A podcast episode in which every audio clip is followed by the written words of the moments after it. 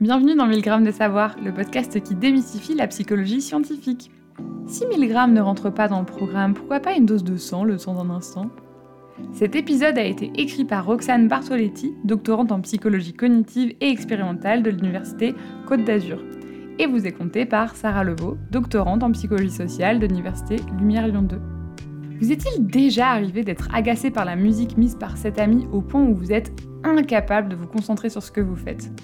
Ou encore, de ne pas pouvoir finir une tâche parce que cette odeur constante d'orange ne vous revient pas. Alors, cet épisode est fait pour vous. Imaginez, vous arrivez dans une bibliothèque universitaire ou dans l'open space de votre entreprise. Tout le monde s'affaire à droite à gauche à réaliser son travail et semble être dans sa bulle, concentré. On voit des personnes qui portent des casques audio pour écouter de la musique et d'autres ont un café ou un thé à leur portée, ou encore un diffuseur d'huile essentielle sur le bureau. D'ailleurs, vous, vous avez peut-être vous-même l'habitude de lancer vos morceaux préférés de Mozart, de Rammstein ou d'Adèle, puis d'allumer votre bougie parfumée à la fleur d'oranger ou à la vanille ou ce que vous voulez en fait, pour mieux vous concentrer. Et surtout pour masquer les éventuelles stimulations indésirables. Pour me concentrer, moi ça va être plus au niveau des, écouteurs en fait, le d'avoir euh, vraiment la musique dans les oreilles directement et pas dans l'ambiance. Vraiment, ça me, enfin, je me mets dans ma bulle en fait et, et ça m'aide. En fait, c'est une synergie entre tout ce que je peux voir et sentir je dirais la musique, évidemment, c'est assez important. Être dans un lieu euh, que j'apprécie, euh, où je me suis euh, d'ailleurs occupée de la déco, des lumières. J'aime pas les ambiances trop lumineuses, je travaille plus dans, dans un endroit plutôt peu éclairé. Et par rapport à ce qui va concerner les, les odeurs, je vais pas forcément faire attention à l'environnement odorant, euh, par contre, euh, c'est sûr que si on est en train de faire la cuisine et qu'il y, a des odeurs de cuisine, ça peut me déstabiliser. Euh, j'adore avoir des, des parfums à côté de moi que je connais bien. Grâce aux nouvelles technologies et à l'accès quasi illimité à Internet, nous pouvons, en un rien de temps, modifier nos environnements au gré de nos envies et de nos besoins pour les rendre plus relaxants, confortables ou au contraire stimulants. Il peut nous arriver de lancer une playlist détente ou concentration lorsque nous devons travailler ou étudier lorsque la réalisation d'une tâche nécessite une attention soutenue pour une durée plus ou moins longue. Ce sont ces types de situations auxquelles nous nous intéressons dans cet épisode.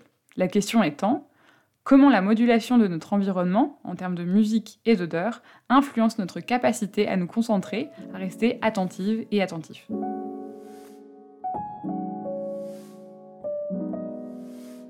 Un monde multisensoriel. Dans ce monde, nous sommes des êtres sensibles et uniques qui percevons notre environnement à travers notre vision, notre audition, notre toucher, notre goût et notre odorat. Notre perception du monde est donc multisensorielle. Ce que nous savons moins est qu'il existe d'autres sens moins connus, tels que la proprioception, c'est-à-dire la capacité à localiser et ressentir notre corps par rapport à lui-même sans la vision. Ensuite, on a la thermoception qui nous permet de ressentir les changements de température dans notre environnement. Et enfin, la nociception, ce sens qui nous alarme et nous fait ressentir de la douleur. Dire que les environnements dans lesquels nous évoluons chaque jour de notre vie sont multisensoriels signifie que les informations extraites de notre environnement sont de multiples et de diverses natures sensorielles. Ces informations sont donc récoltées, traitées et interprétées par notre cerveau tous les jours et à tout instant de notre vie. Oui, car bien que nous lions nos sens à un organe récepteur particulier, donc par exemple les yeux pour la vision, le nez pour l'olfaction ou encore la langue pour le goût, c'est bien dans notre cerveau que tout s'assemble et où ces informations sensorielles sont traitées. Nos perceptions sont l'aboutissement de différents processus, dont un nommé processus d'intégration multisensorielle. Grâce à lui, c'est un tableau fluide et cohérent de notre environnement qui est composé et qui nous permet d'adapter nos comportements. Expérience multisensorielle et performance cognitive. Pour bien comprendre l'influence que peut avoir notre environnement sur nos capacités cognitives, nous proposons de vous présenter quelques expériences ayant mis en évidence ces effets. Une grande expérience multisensorielle en 2014 a regroupé un peu moins de 3000 personnes. Leur mission? Boire du vin. Les participantes et participants devaient noter l'agréabilité, l'intensité et le goût du vin qu'ils étaient en train de déguster dans différentes ambiances lumineuses et musicales. La salle de dégustation pouvait être éclairée d'une couleur blanche, verte ou rouge, et deux musiques pouvaient être jouées en fond sonore. Une musique douce, les gâteaux, dont les notes se suivent laissant une impression de rondeur, ou une musique ciselée, staccato, dont les notes sont séparées par des espaces, rendant la mélodie moyennement consonante et presque piquante. Il a été observé que des associations étaient faites entre le goût du vin et l'ambiance lumineuse, mais aussi entre le goût du breuvage et la musique jouée. Le vin était perçu comme plus frais et moins intense lorsqu'il était bu dans une ambiance lumineuse verte et musicale staccato, donc saccadée, mais qu'il était plus apprécié dans une ambiance lumineuse rouge et accompagné d'une musique douce legato. Depuis quelques années, des chercheuses et chercheurs en psychologie s'intéressent à l'influence des expériences multi- et unisensorielles sur nos performances cognitives. D'ailleurs, unisensoriel renvoie à la stimulation d'un seul sens, quand multisensoriel renvoie à la stimulation de plusieurs sens en même temps. Par exemple, concernant la musique, deux chercheurs ont demandé à 107 personnes musiciennes et non musiciennes de réaliser un test d'attention visuelle d'une durée de 10 minutes. Certaines d'entre elles devaient réaliser le test dans le silence, d'autres avec une musique de fond.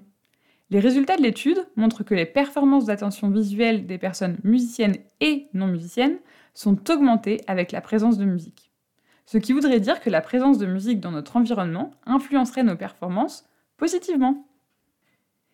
Et du côté des odorants, on peut par exemple citer les chercheurs Li et Wang en 2021, qui avaient demandé à 49 adultes de dire le plus vite possible si certains mots étaient plus positifs, comme le mot joyeux, négatifs, comme le mot infériorité, ou neutres, comme le mot quotidien.